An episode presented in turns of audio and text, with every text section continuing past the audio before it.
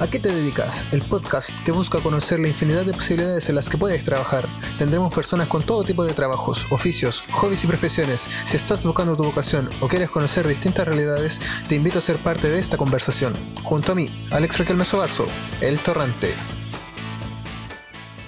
La baraja es como un pájaro, que si lo aprieto demasiado lo mato y si lo suelto por demás se me vuela. René Laván. Sean todos bienvenidos a esta entrega de ¿A qué te dedicas? El día de hoy les traigo un experto en grandes ilusiones, un mago con una gran trayectoria. Con ustedes, Alejandro Goldschmidt. Hey, ¿qué tal? ¿Cómo estás, compadre? Bien, Alejandro, ¿y tú? Muy bien, gracias. Gracias por la invitación, por supuesto. Alex, la idea es después conversar. Agradecido enormemente que me hayas considerado muchas gracias a ti. Estoy muy emocionado de tenerte en el programa, ya que la magia es una de mis grandes pasiones. Eh, Alejandro, me gustaría que te presentes, que nos cuentes quién eres y a qué te dedicas. Bueno, a ver, yo me llamo Alejandro Bravo, es mi nombre real, o mi apellido en realidad, sí, porque mi nombre es Alejandro. Eh, me, puse me puse el apellido Goldschmidt porque es el segundo de mi mamá.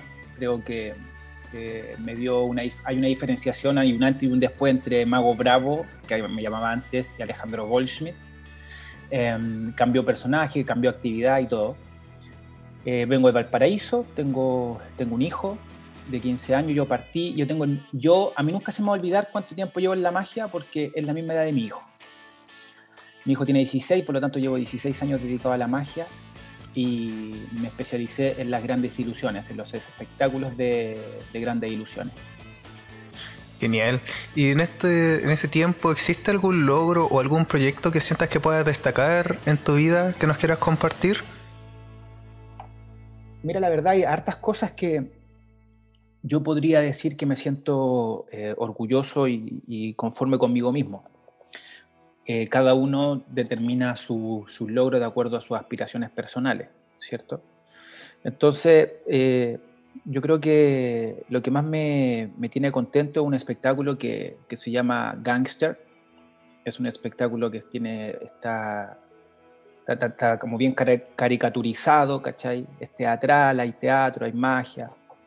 Y ese, ese espectáculo tuve eh, dos años en cartelera en, la Casa de la Cultura de la Cisterna, en un teatrito allá, en el Teatro Víctor Jara. ¿Y nos podría explicar cuáles serían los pasos a seguir para alguien que se quiera dedicar a las grandes ilusiones? A ver, como los pasos, en realidad primeramente tenéis que tener el interés. Yo creo que por ahí va. Ya habiendo el interés, se, van abriendo las puertas, van apareciendo eh, oportunidades, conocimientos, ¿cierto? En mi caso, em, yo el primer mago de grandes ilusiones que vi fue a Lance Burton. Y, el formato de Lance Burton, bien, bien teatral y todo, fue lo que me llamó la atención. Y yo estaba recién empezando con las cartas, recién.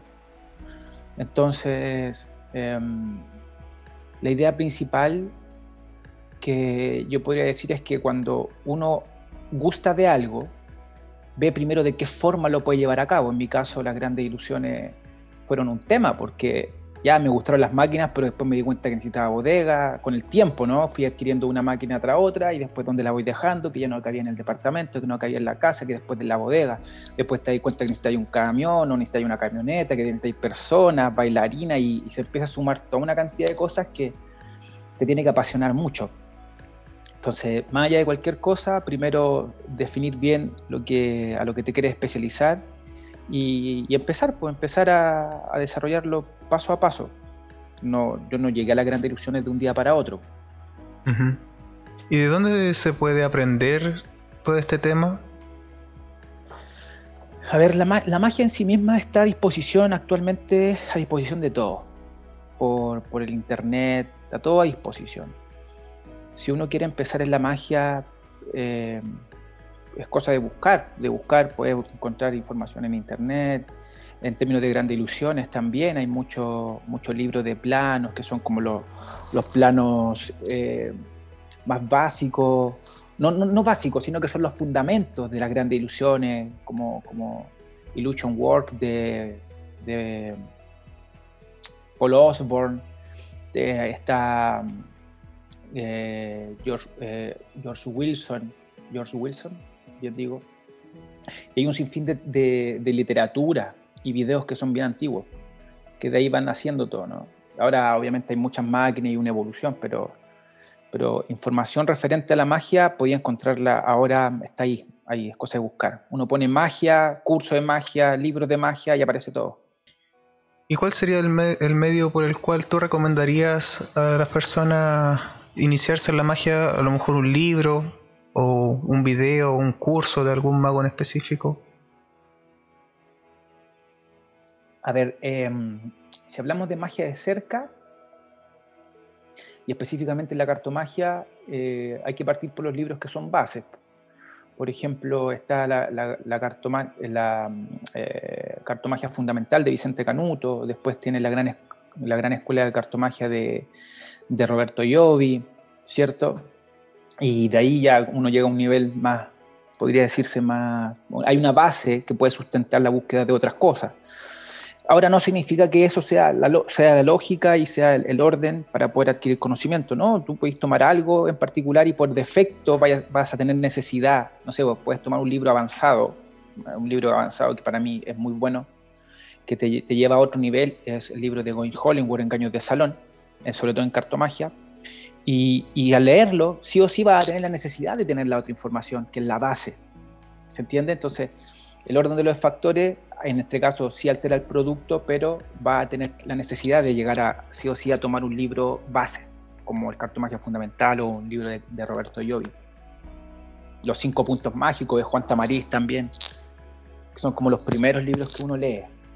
Claro, claro.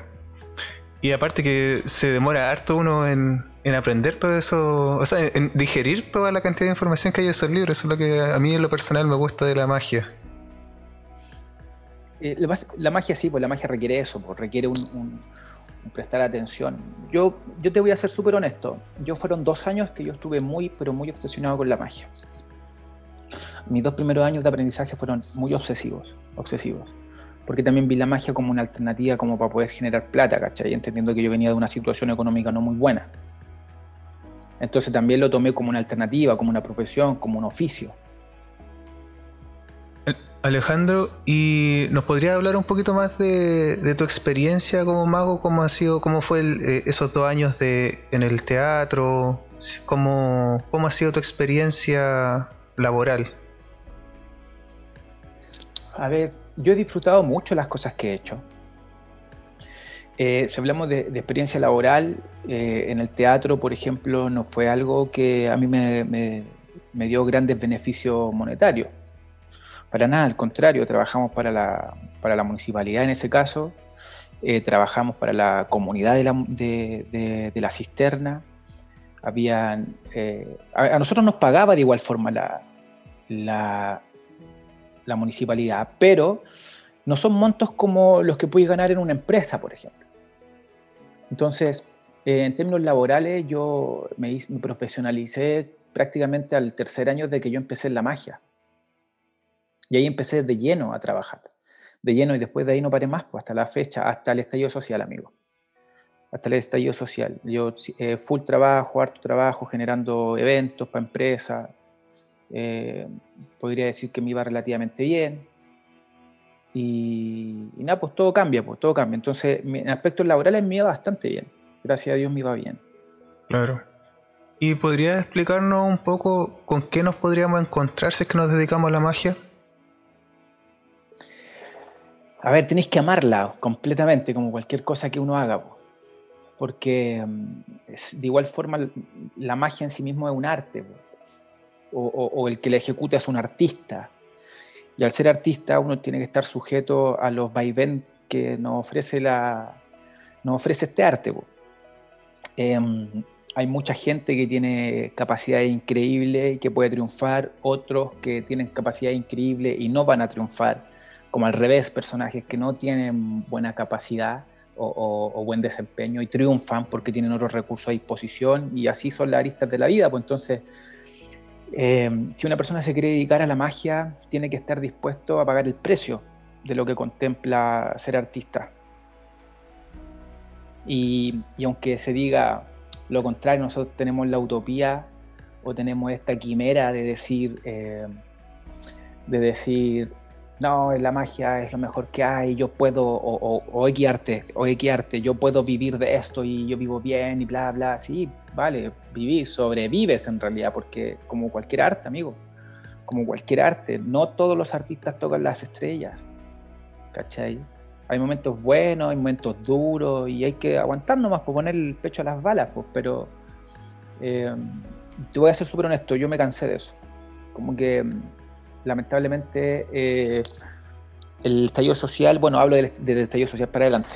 Ya, no me, ya no me podía dar el lujo de estar sobreviviendo, ¿cachai? De estar aguantando, no, si esto va a pasar, esto no. Y al final tomé, por asuntos de la vida, ¿cierto? Eh, tomé un trabajo convencional, algo que no hacía, que no había hecho desde 15 años atrás, ¿cachai? Pero el consejo es ese, hay que poner el pecho a las balas y asumir el riesgo, pagar el precio de lo que conlleva ser, ser ilusionista. Exacto. Ser artista. Y me gustaría que nos compartas qué te motivó, bueno, nos hablaste un poquito que fue un poquito por necesidad, pero ¿de dónde nació estas ganas de, emprender este camino? Porque unas cosas son, una cosa es la necesidad, otra cosa es la pasión y muchas veces uno tiene un motivo, a lo mejor una meta. Eh, ¿Cuál era tu meta como, como mago? Sí, a ver, eh, yo no tenía una necesidad premiante de querer convertirme en mago y trabajar como mago por la plata, no, porque yo, yo estaba trabajando en un banco. Yo estaba trabajando, yo era asesor financiero de un banco, vendía créditos, ¿cachai? Y cuando yo conozco la magia, me di cuenta que yo podía vivir de la magia y me di cuenta que podía vivir haciendo algo que realmente me gustaba y me di cuenta también que podía eh, eh, ganar un poquito más de plata de lo que estaba ganando en el banco. Entonces, entendiendo que en el banco trabajáis de lunes a viernes, de 9 hasta las 6 de la tarde, tú con la magia trabajabas ahí el jueves, viernes y sábado en los bares, viendo, no sé, pues, ¿cachai? Carrete, gente, moviéndote en un ambiente, un ambiente entretenido, no, no hay donde perderse. Y si puedes ganar un poquito más que el banco, ¿qué así? Entonces, no, es, no, es, que haya sido una necesidad, no, lo tomo, me, me, obsesioné con la magia, sí, porque me di cuenta que podía ser bueno en lo que estaba haciendo y sí, podía darme una retribución económica mucho mayor. Y lo tomo. O sea, no lo pienso dos veces, yo creo que cualquiera lo haría, si se apasionara, ¿cachai? Y viera que esa pasión le está trayendo beneficios, ¿cachai? ¿Existía alguna meta a la que tú quisieras eh, llegar cuando te iniciaste en la magia? Cuando ya tomaste, dijiste, ya voy a eh, entregar toda mi energía en la magia. Sí, Sí, o sea, a ver, yo, yo creo que si uno va a hacer algo, idealmente hacerlo con, toda la energía posible y llegar lo más alto que se pueda. Porque para eso, ¿para qué lo vamos a hacer? Pues como no, creo que uno deba tomar una, esto es una, posición súper personal, ojo, no, no lo estoy asumiendo como una verdad para nada, pero en mi caso, si yo decido ser mago, ser ilusionista y subirme a los escenarios, quiero hacer algo que valga la pena que se vea, pues, ¿cachai? Tampoco soy el mejor mago, tampoco soy eh, el, más dotado en términos técnicos, ni el más dotado en términos de imagen, ni el más dotado con las mejores máquinas. No, pero con los recursos que tenía quise hacer lo mejor, lo mejor, lo mejor. Lo mejor que, de lo mejor que podría estar a mi alcance. Y creo que de alguna otra forma lo pude hacer el público lo, el público lo agradecía. Bien. Cuando uno toma eh, decisiones, muchas veces tiene algunas expectativas que chocan muchas, muchas veces con la realidad. ¿Cuáles eran las expectativas que tenías como mago y que la realidad fueron un tanto distintas? Oh, mira, yo creo, yo esto siempre lo, esto es parte de mi historia, por eso siempre lo digo. Cuando yo conocí la magia, eh, tuve eh, la posibilidad de conocer un mago que en este momento se encuentra en Europa, ha viajado a Asia con sus espectáculos y todo, y que se llama Esquer Esperanza. Y Esquer, eh, cuando lo conocí, él me dijo esta frase, me dijo, la magia es para vivir como millonario. Entonces yo llevaba, ¿cuánto? Tres, tres años llevaba en la magia, tres, cuatro años, no me acuerdo cuánto, y yo ya estaba con el ánimo de querer hacer grandes ilusiones, ¿cachai? Y cuando él me dice eso, yo dije, wow, eso es lo que quiero, porque hacerme rico haciendo lo que me gusta, fantástico. Pero entendiendo que nuestro país no es para eso, po. nuestro país no hace rico a los artistas, ¿cachai? No nos hace millonarios, nuestro país, no sé, po, va a destacar uno, máximo dos de cada rubro y chao, y todos los demás, los miles que quedan atrás, ahí nomás quedaron, po, esperando la oportunidad que el otro que está arriba se caiga. Po, ¿Cachai? Entonces, eh, si me habláis de expectativa versus realidad, bueno, quedó súper claro con lo que te dije. ¿Cachai? ¿Y la relación con otros magos cómo, cómo era? Mi relación con los otros magos, mira, nunca, yo nunca he sido como de, de pertenecer a grupos ni a círculos como que de alguna otra forma en mi presente, en mi actualidad, eh, yo lo que más quiero es, no estar metido de alguna forma en, problemas de gremio, ¿cachai? Y eso para mí personalmente es algo que pasa mucho. Yo trato de evitarlo, trato evitarlo. También no descarto que estar en un grupo eh, te potencie, absolutamente. ¿Te potencia en qué sentido? Estáis viendo creatividad, estáis viendo nuevos juegos, estáis viendo. Estáis empapados de la magia empapado, pero tiene su precio también, ¿cachai? Em, hay muchos magos que yo conozco que, que son solitarios, que se dedican a hacer sus cosas por cuenta propia y, y les va bastante bien, les va bastante bien. Eh, no, no, creo que sea malo ni bueno, pero por posición propia, por decisión propia, eh, prefiero evitar, evitar estar en círculos única exclusivamente por, por las cosas o, los comentarios que se puedan generar dentro que personalmente no me gusta verme envuelto. Claro. ¿Y la relación con la gente? ¿Cómo era la relación, el feeling que se generaba con ellos? ¿Con el público o con los magos? No, con el público. No, fantástico el público siempre va a agradecer. Amigo, el, público es lo que alimentaba todo. Si, si uno no está ahí necesariamente por, por, la plata, o sea, yo cuántos espectáculos no hice en la Casa de la Cisterna gratis, o sea, yo estaba feliz de estar con un teatro a disposición para poder ensayar, bodegas, ¿cachai? Salas de ensayo. Y yo por mí estuviera todo el día arriba del escenario, o sea, eh, y cuando tenía ahí la posibilidad de actuar frente a público, eh, los aplausos, las risas, eh, el asombro de parte de los espectadores, sus caras, eh, lo pagan todo, pues, ¿cachai? Entonces el trato con, con, el público siempre, siempre va a ser lo que más, lo que más satisfacción va a dar. Claro. Y eh, muchas veces el entorno afecta las decisiones que uno toma y me gustaría saber sobre la opinión que tuvieron las personas que estaban a tu alrededor cuando empezaste con todo esto de la magia. A ver, si hablamos con las personas que estuvieron a mi alrededor, eh, pienso en mi madre, mi hermana, mi familia eh, y eso, más nada. Entonces, si yo pienso en eso, yo nunca he tenido una limitancia por parte de mi mamá, por parte de mi familia, a no hacer algo. Al contrario, a mí siempre se me otorgó la posibilidad de disfrutar, de hacer yo crecí con, una frase, porque mi mamá era cristiana, entonces mi mamá siempre me dijo, al que cree todo le es posible, al que cree todo le es posible. Entonces, de alguna otra forma yo nazco, o crezco, perdón, con esa frase, y para mí no, todo lo que me he propuesto lo he hecho, o sea, quise bailar breakdance, bailé breakdance, eh, primero arriba como robot, después me tiré al suelo a girar de cabeza y lo hice ah, con excelencia, ambas cosas. Después eh, conocí la magia y me dediqué a la magia con excelencia, ¿cachai? 15 años dedico a la magia, partí con las cartas, en bares, eh, nunca tuve, nunca me sentí limitado, ¿cachai? Em, después quise grandes ilusiones, hice grandes ilusiones, después hice espectáculos, después llegué a la tele y así sucesivamente, o sea, nunca vi una limitancia en lo que yo estaba haciendo, pero requiere esfuerzo, requiere trabajo, requiere lucha, pero lo importante aquí es la, el foco, el foco el foco. Nunca tuve límites por parte de, mi entorno, creo que fueron fundamentales en el proceso. Que alguien, que la gente que te rodea te diga, creo en ti o, tú puedes hacerlo o hazlo, simplemente hazlo, ya, ya un tremendo, un tremendo impulso.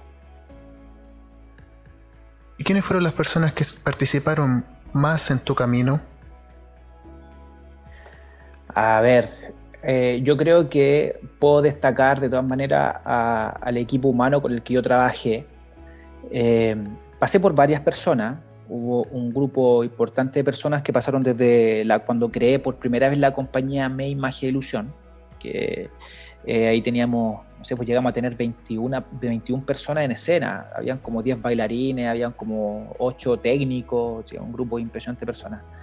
Y después de eso, cuando se, genera una separación comercial y, de sociedad con, mi pareja de entonces, eh, creo mi propio grupo. Y al crear mi propio, grupo fueron los que más tiempo perduraron conmigo. Entonces fueron las personas que más fe tuvieron en esto. ¿no? Y ahí está Philip, está la Catico, está eh, la Diana, está eh, el Seba, bueno, están todos, Claudito Adonis, y un fin de personas más que si los nombro a todos, pero, pero yo creo que mi grupo de técnicos y bailarines que fueron los que estuvieron conmigo durante todo el proceso son parte fundamental, porque sin ellos yo nunca hubiera, hubiera logrado hacer gángster, nunca hubiera estado dos años dedicado a, las grandes ilusiones por cuenta propia. Recuerda que antes también había un equipo de personas eh, que, no necesariamente estaban por mí, ¿no? estaban por mi, mi expareja, que también era artista y era eh, seca en el mundo del espectáculo, entonces ella conocía mucho más en comparación que yo. Eh, así que, Napo, yo creo que uno nunca llega a la cima solo, siempre hay un grupo de personas que, creen en ti y te apoyan, así que un abrazo fuerte para, ese equipo, que lamentablemente por, por asuntos, de, asuntos de contingencia no, no nos hemos visto hace mucho, mucho tiempo. Y bueno, ya hemos tocado un poquito el tema, pero me gustaría saber lo que menos te gusta de trabajar como mago.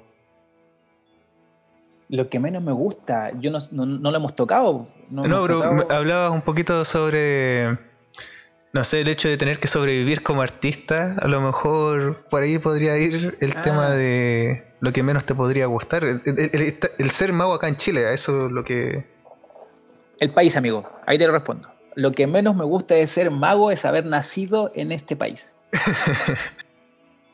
Literal, amigo, de verdad. Mira, y quiero volver a Esquer Esperanza. Esquer en algún momento me dijo, eh, en un momento estuve hablando por Facebook, años atrás, y mm, recuerdo que él me dijo, no la vaya a hacer en Chile. Aunque te comprís todas las máquinas del mundo, no la vaya a hacer en Chile. Y yo, terco, no, yo la voy a hacer en Chile. Yo sé que puedo hacerla en Chile. Ahora, ojo, no creo que, no, no creo que me fue mal tampoco, ¿cachai? Pero tampoco, se, tampoco pude superar mis propias expectativas, porque en realidad fueron difíciles, ¿cachai?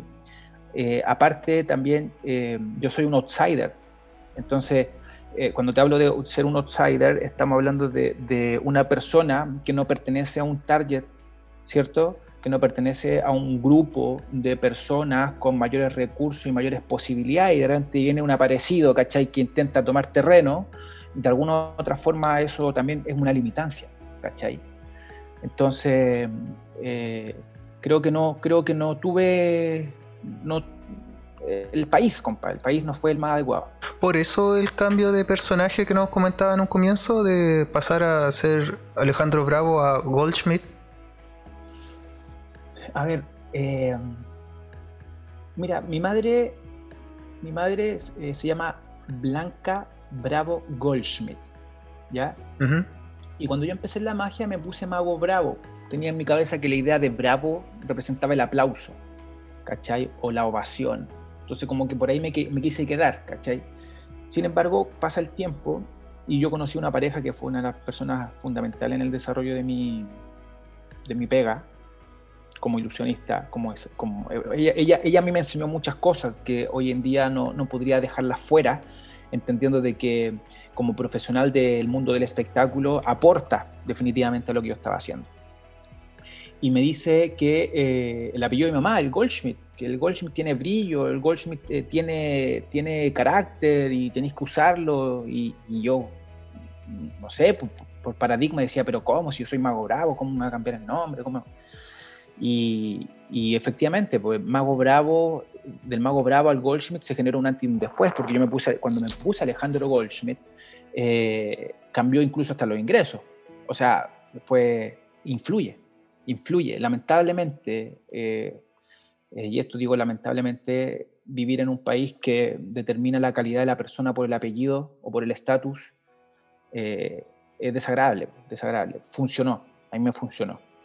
Se generó el cambio producto de eso. ¿Y cuál sería la alternativa si es que no es acá Chile? ¿Qué país eh, recomendarías tú enfocarse? A ver, yo creo que si hubiera tenido todo el ímpetu, toda la energía que tuve, si, me hubieran dado esos 15 años en Estados Unidos, amigo, la hago en Estados Unidos. Si me hubieran dado esos 15 años en Estados Unidos, yo sé que la hago en Estados Unidos. No hay duda, amigo. No hay duda. No hay duda. Entiendo. Y bueno, cambiando un poquito de, vista, el lado positivo, ¿qué es lo que más te gusta de la magia? Las máquinas, amigo. Las máquinas, el escenario. Estar ahí. Me gusta, me gusta el, imposible que genera las grandes ilusiones. El imposible, creo que ya, no sé, pues jugar con las manos, hacer desaparecer una moneda, que las cartas cambien de color, lo encuentro genial, ¿cachai? Que un pañuelo se nos forme en un huevo y después, eh, no sé, pues del huevo sale una paloma, o de un pañuelo que estaba así una paloma, ya lo encuentro genial, vale, sí, no hay duda. Pero tener la posibilidad de, de, desaparecer, que desaparezca una persona y aparezca detrás del espectador, de que el mago se corte por la mitad, de que el mago está encadenado eh, dentro de, una caja cerrada y puede escapar en un abrir y cerrar de ojos, eso es, a mi parecer es mucho más fuerte. O sea, yo para mí es mucho más fuerte. Eh, eh, por ejemplo, a mí me pasa que la mayoría, creo que la gran mayoría de los magos, nosotros sabemos que todo lo que está sobre el escenario está trucado. Y el mago puritano de alguna otra forma defiende el hecho de que mientras más inocente se vea el elemento, mejor, ¿cierto? Pero al espectador lo que le interesa es el espectáculo. Al espectador lo que le interesa es pasarla bien. Y si dentro de ese entretenimiento hay un asombro, independientemente del elemento, el elemento el elemento me permite a mí desaparecer del escenario. Y la persona, aunque lo vea ahí, va a decir, oye, ¿cómo? ¿Cómo fue que apareció detrás de mí? Ya, punto, se, se cumple. ¿Cachai? Entonces, para mí, las máquinas y el escenario es lo que más me atrae de la magia, lo que más me gusta. Genial. ¿Y cómo era la rutina de trabajar en el escenario? ¿Cómo era un día de trabajo normal? Un día de trabajo, un día de espectáculo, así, pensando en una producción con público. Bueno, partiendo de la base de que se toma todo el día. Si tú sabes que vas a actuar a las 8 de la noche, eh, te tomáis todo el día, llegáis a primera hora. 10 de la mañana estás montando iluminación, preparando las máquinas, la limpieza, un repaso con los bailarines, repaso con los técnicos, eh, después un, ensayo general, tener todo eh, el vestuario impecable, es un trabajo constante, o sea, no, no, no, paras durante todo el día. Y es interesante porque eh, hay una diferencia súper grande entre tal vez eh, espectáculos que son más profesionales, no digo que el mío no sea profesional, pero eh, espectáculos, no sé, por donde hay una, un recurso mucho más amplio, en los magos llegan y está todo armado.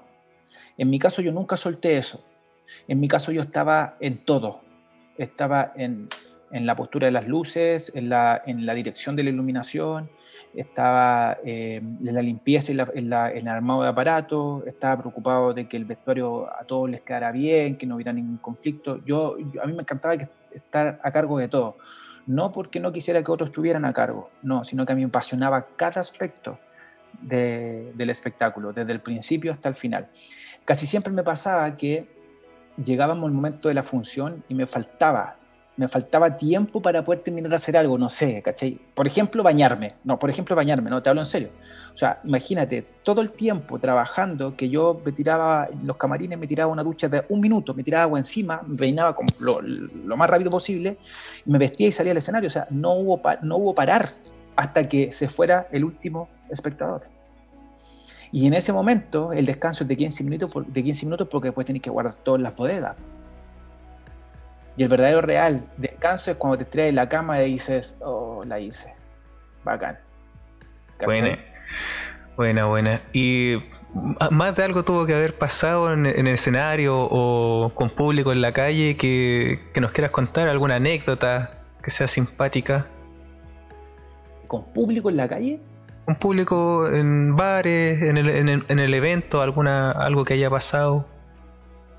Sí, bueno, llegó un momento, había un tiempo que yo estaba en la tele, harto, harta gente le gustaba tomarse fotos, eh, no era un, un, rockstar, pero la gente me reconocía, se tomaba fotos conmigo, alguna, algunas cartas firmadas.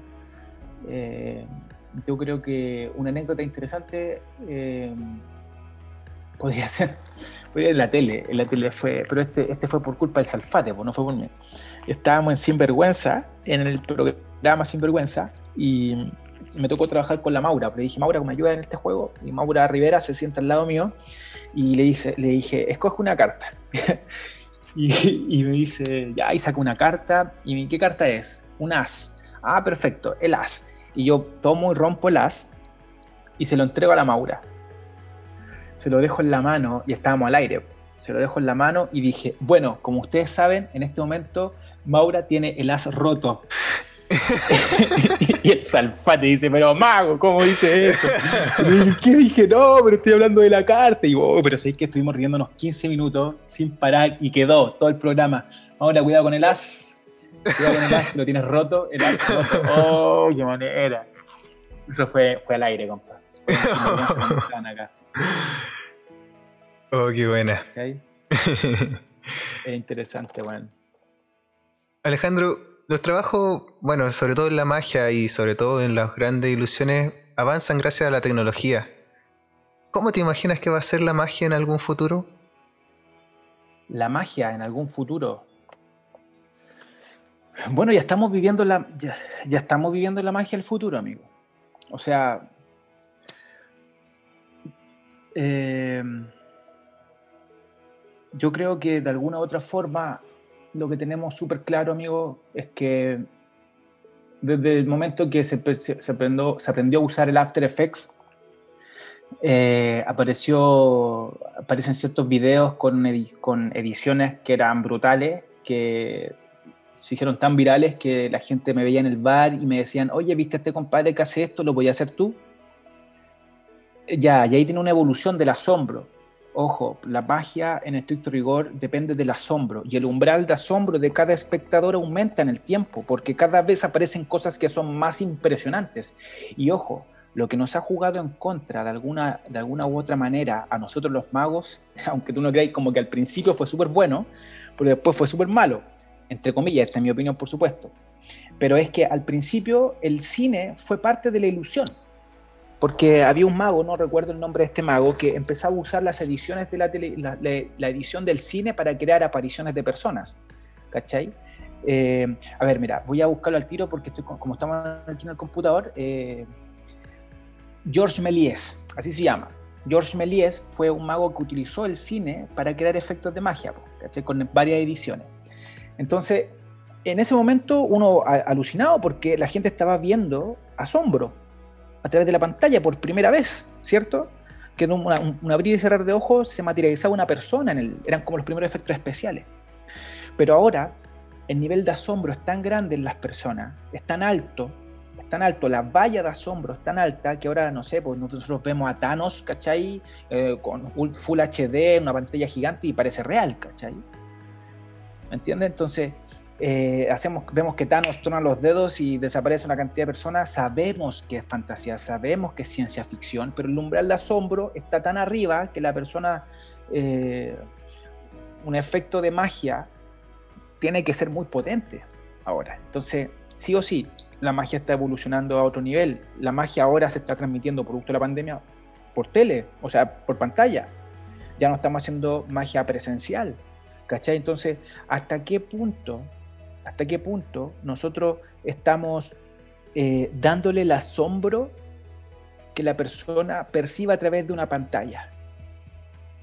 ¿Me entiendes? O sea, si yo tomo una carta y la, pinto así con manipulación, la gente al mirarla podrá hacer la distinción entre una, edición y, y, algo real. ¿Podrá hacer la distinción sabiendo lo que ahora lo está mirando por la pantalla? Nada va a compararse a la magia presencial. Nada. Nada va a compararlo. Nada, nada, nada, nada podrá quitarle el podio a la magia frente a público. ¿cachai? Aunque hagamos los mejores efectos, aunque seamos los mejores Instagramers, ¿cachai? Aunque hagamos eso, nadie, nadie lo va a poder hacer. El público son ustedes, el público requiere que la carta esté en su mano y que cambie en su mano. El público necesita ver cómo la moneda viajó a su mano. El público necesita verlo, ¿cachai? Entonces, de alguna u otra forma, así es como funciona. Creo que es así. Sí, genial. Y tomando el tema de estar aquí en Chile, ¿qué cambiarías de Chile para que la magia pudiera triunfar? ¿Qué crees tú que falta? ¿Un apoyo a lo mejor de parte del gobierno o que la gente cambie su apreciación sobre este arte? ¿Dónde crees tú que está el foco del problema? A ver, eh, yo no, sabría eso. Yo creo que son varias cosas. Eh,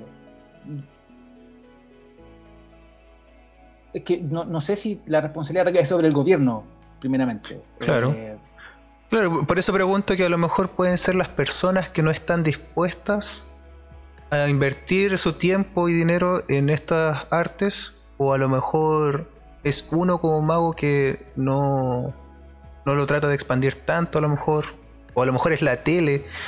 Incluso puede ser que no anuncie o no nos dé la, la facilidad de anunciar todo esto espectáculo. yo, yo, creo que, yo creo que la magia, al ser un arte, amigo, al ser un arte, eh, el logro le pertenece a unos pocos. Porque te, no sé, pues te imaginas que hubieran, entendiendo que somos un país capitalista, ¿te imaginas que hubiera 10 eh, magos siendo el mejor mago de Chile? No sé si me explico. Sí. Entonces, lamentablemente es como una selección natural, ¿cachai? Eh, el mago que... Hay dos opciones. Una, el mago que tenga más recursos va a poder ser más visible ante el público y el público lo va a consumir, porque al final, como vivimos en un país capitalista, el marketing es importante. Eh, y si eres tremenda, pero tremendamente bueno, que sea inevitable, que la gente no te recomiende o que la gente, claro, efectivamente no te recomiende, ¿cachai? Eh, vas a ser, vas a ser tan impactante, tan bueno, tan, tan increíble, que va a ser inevitable, ¿cachai? Entonces, em, yo creo que la culpa no es ni de la gente ni del gobierno. De alguna otra forma creo que los espacios uno se los uno se abre los espacios, uno se los arma. Yo, sin tener grandes recursos, me abrí eh, la posibilidad entre las empresas para poder hacer magia, me abrí eh, las puertas de las municipalidades para poder hacer magia. Eh, tuve la posibilidad de estar en teatros como el Teatro Amor y el Teatro Alcalá para poder hacer magia, ¿cierto? Entonces, se trata de, de, también yo como mago querer mostrarme, ¿cachai? Culturalmente las personas no ven el arte como un bien de consumo, aún. Eh, y también atribuyen al arte como algo gratuito.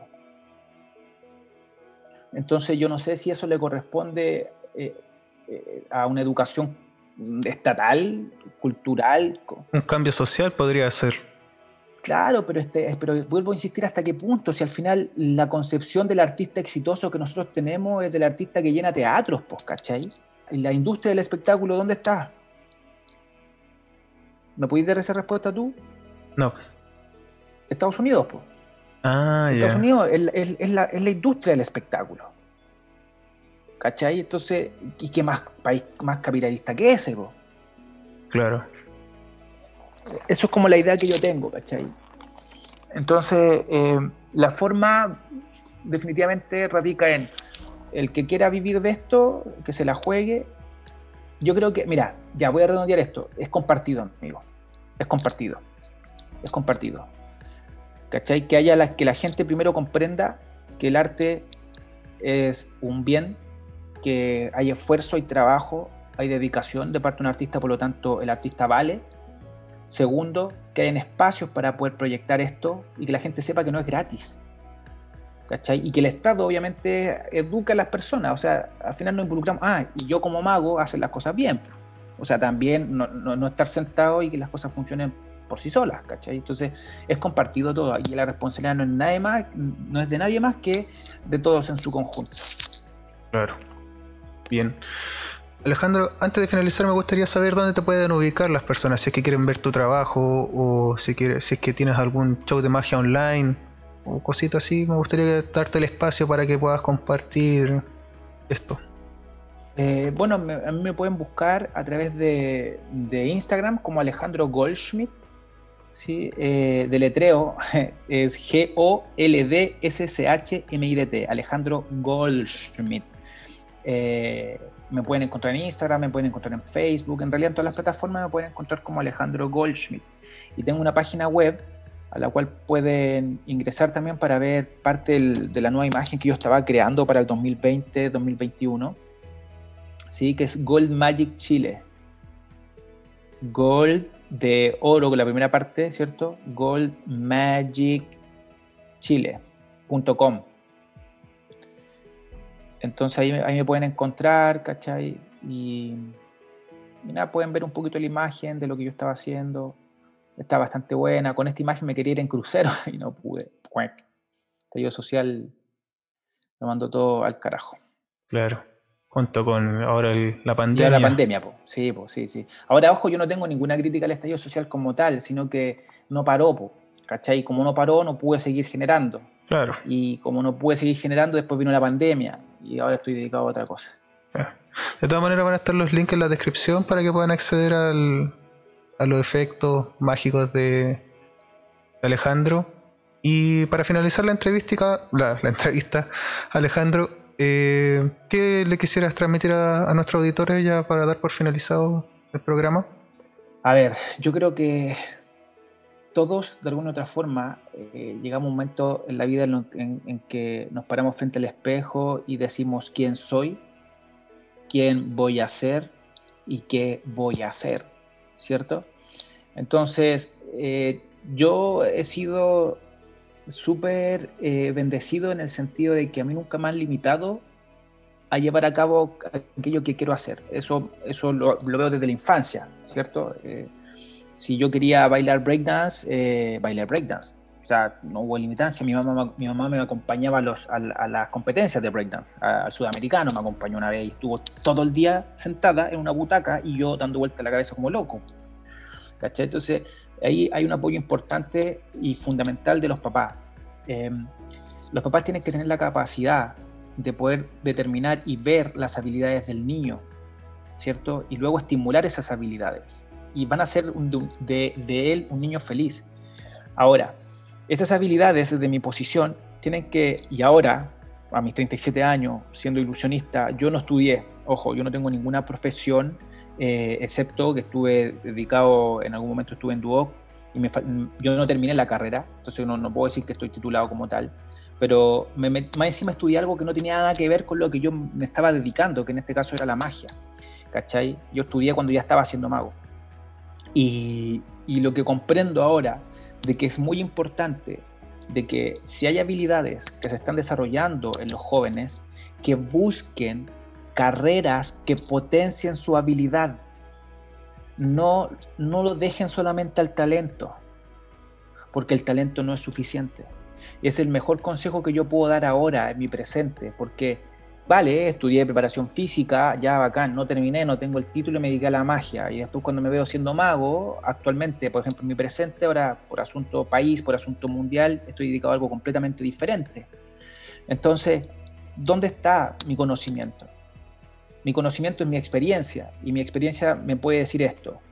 Papás, jóvenes, si ustedes, a los papás primero, si están viendo una habilidad, exploten esa habilidad en sus hijos y luego denle la herramienta intelectual para, para perfeccionar, apoyar y direccionar esa habilidad que tiene. Y si hay una carrera universitaria que potencie esa habilidad, fantástico, pero no le impongan, potencian. Y a los jóvenes, sencillo, si tú ves que hay una habilidad, si ves que algo te está gustando, no te quedes con la idea hippie de que con esto voy a vivir y voy a vivir bien. potenciate, mejórate. No importa lo que sea, no importa si te gusta escribir, bueno, si te gusta escribir, bueno, toma talleres o tómate un curso de literatura, ¿cachai? Eh, no sé, pues te gusta pintar, bueno, entonces ve y métete a la Academia de Bellas Artes, pero mejora, porque esas van a ser tus verdaderas herramientas, ¿cachai? Genial. Muchas gracias Alejandro por tus palabras, por brindarnos de tu tiempo y experiencia. Y junto con esto, eh, desearte el mayor de los éxitos. Ojalá eh, todo esto pase y poder ver y asistir a alguno de tus shows y poder disfrutar de este arte que tanto nos apasiona. Y ya para dar por finalizado, quisiera despedirte de nuestro auditorio. Amigo, nada que, nada, que decir, pues, o sea, de darte la gracias a ti, Alexis, por. ¿Alex, Alex o Alexis? Alex. Alex. Alex, gracias a ti nomás por, por, por eh, permitirme compartir un poquito contigo. Eh, llegué por ti por Seba, llegué a ti por Sebastián, un, amigo que lo hice. Yo me hice, mira, yo me hice amigo de Sebastián trabajando en una empresa. Cuando apenas partió el estallido social, sí o sí me tuve que meter en una empresa y ahí lo conocí, nos hicimos re amigos. Él tiene un talento tremendo con la publicidad, con el marketing, eh, él es seco. Y, él llegó, él me comenta que si podía participar en tu programa y que por lo más yo no tengo ningún problema. Siempre cuando uno necesites ahí voy a estar, amigo. Agradecido enormemente y darle las gracias al, público por escuchar y que si les gusta la magia hay mucho mago increíble dando vueltas en las redes sociales. Y nada, pues pueden seguirme en las redes sociales ahí, Alejandro Goldschmidt, y ver un poquito lo que hago. Yo no soy muy bueno para potenciar mis redes, ojo, quiero ser súper honesto, no, yo no, no, soy el que está subiendo videos a cada rato, de vez en cuando como que me animo, grabo algo, lo subo.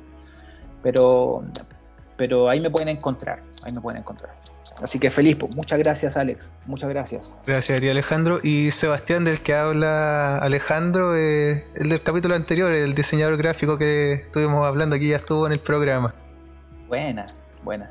A todo nuestro auditorio, darle las gracias por darse el tiempo de escucharnos. Te invito a seguirnos en Instagram, en Instagram y en Facebook, en a te dedicas.cl. Darle like si les gustó.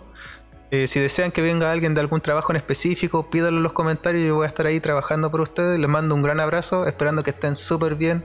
Ojalá su familia y todos a su alrededor eh, puedan estar guardaditos con el tema de la cuarentena y si no, a cuidarse nomás. Po.